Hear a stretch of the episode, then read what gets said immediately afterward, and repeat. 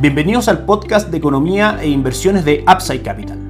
Revisaremos el rendimiento del mercado en Chile y el mundo y las principales noticias económicas y financieras que marcan la jornada.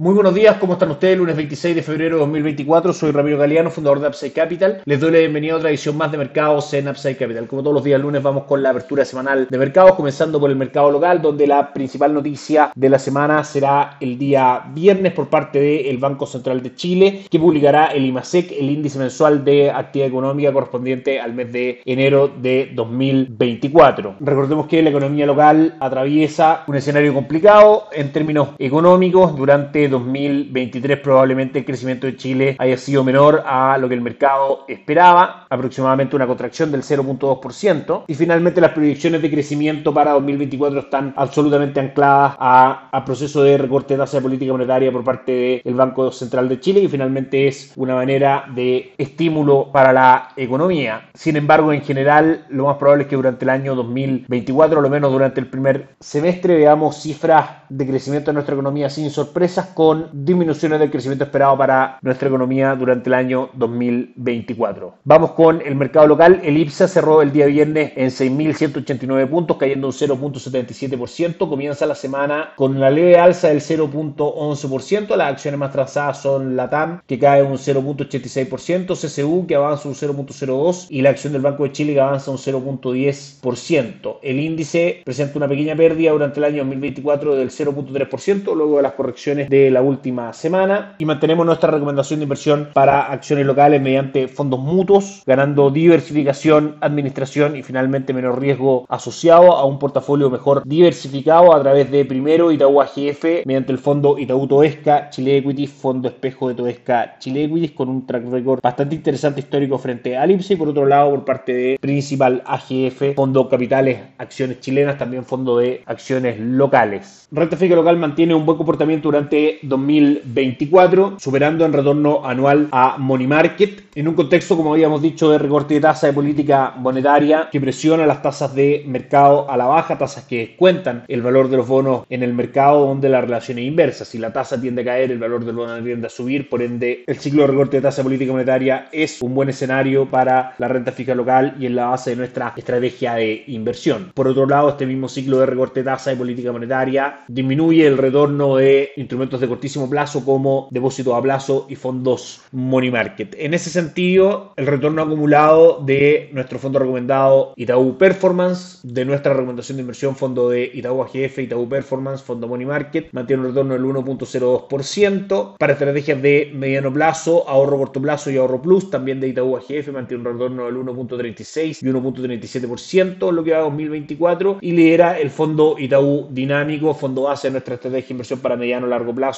con un retorno del 1.48% en lo que va del año, en línea con los fundamentales que acabamos de mencionar. Por otro lado, por parte de Principal AGF, cartera de conservación de capital a 6, 18 y 36 meses, forman parte también de nuestra recomendación de inversión como alternativas para poder acceder al mercado de renta fija local. El dólar cerró el día viernes por sobre 980, específicamente en 981,50, subiendo aproximadamente un peso y medio durante el día viernes. La semana comienza para el dólar con apertura en niveles bastante similares al cierre del día viernes, 981, marcando máximo durante la mañana en 989,60 y cotizando actualmente en 987. El upside del precio del dólar desde mínimo aproximadamente marcado a mediados de diciembre de 2023 en 858 hasta los máximos del día de hoy. Hay una alza de el 15.3% en línea con el ciclo de recorte de tasa política monetaria por parte del Banco Central, que disminuye el atractivo del peso chileno, haciendo que el dólar finalmente tienda a subir sus cotizaciones, o dicho de otra manera, de que el peso pierda valor frente al dólar en el mercado. El cobre cerró el día viernes en 3 dólares con 88 centavos, cayendo un 0.74%. Hoy comienza la semana con una caída aún más fuerte, el 1.43%, cotiza en 3 dólares con 84 centavos, con una fuerza vendedora que probablemente termine en la línea de tendencia alcista de corto plazo que el cobre presenta desde hace aproximadamente 15 días atrás atrás eso alrededor de 3 dólares con 80 centavos. S&P 500 vuelve a marcar máximos históricos el día viernes, 5.088 puntos, subiendo un 0.03%, Dow Jones avanzó un 0.16% y Nasdaq retrocedió un 0.28%. S&P 500 mantiene un retorno del 6.69% durante 2024, descontando el comienzo del ciclo de recorte de tasa de política monetaria en Estados Unidos durante 2024, que generará condiciones más expansivas para la economía, mejorando por supuesto los márgenes de la empresa y el precio de los bonos y acciones del mercado norteamericano. En cuanto a calendario económico, durante esta semana, el día de hoy, conoceremos desde Estados Unidos venta de viviendas nuevas a las 12 del día hora de Chile, correspondiente al mes de enero, y por parte de la zona euro, comparecencia de Cristian Lagarde, la presidenta del Banco Central Europeo, frente a los medios a las 13 horas hora de Chile. Mañana, desde Estados Unidos, conoceremos pedidos de bienes durables, también, por supuesto, correspondiente al mes de enero, y confianza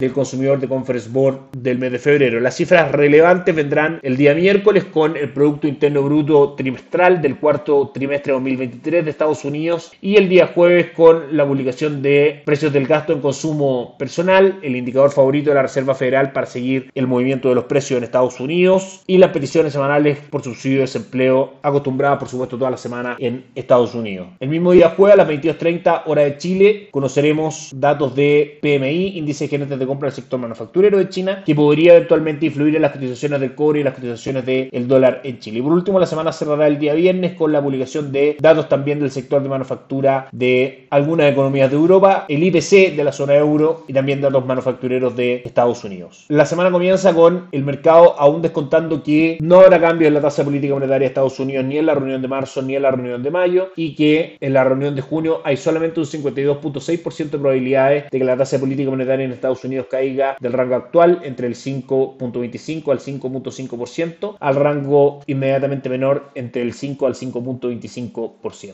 La tasa del el bono del tesoro a 10 años de Estados Unidos comienza cotizando en un 4.25% y el dólar index, dólar comparado con una canasta de monedas, las más relevantes de la economía mundial, cotiza en 103.80 a la espera de perforar el soporte o piso en 103.60 aproximadamente para buscar niveles inferiores en 102.70 en línea con los fundamentales del largo plazo que debiesen ser bajistas para el dólar por el comienzo del ciclo de recorte de tasa de política monetaria por parte de la Reserva Federal. En Asia la jornada fue mixta con pérdidas en el Hansen de Hong Y en el índice de Shanghai del 0.54 y 0.93% y avance en el Nikkei 225 de Japón del 0.35%. El DAX alemán cae hoy día un 0.08% y el Eurostock 600 retrocede un 0.2%. Estados Unidos que comienza recién sus cotizaciones el día de hoy comienza en terreno positivo con Dow Jones avanzando un 0.14%, S&P 500 avanzando un 0.12 y Nasdaq avanzando un 0.16%. Eso es todo por hoy, que estén muy bien, que tengan una muy buena semana, nos encontramos mañana.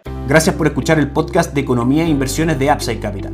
Te invitamos a visitar nuestro sitio web www.upsidecap.cl y contactarnos para brindarte una asesoría objetiva, sin sesgo y con una mirada global para tus inversiones.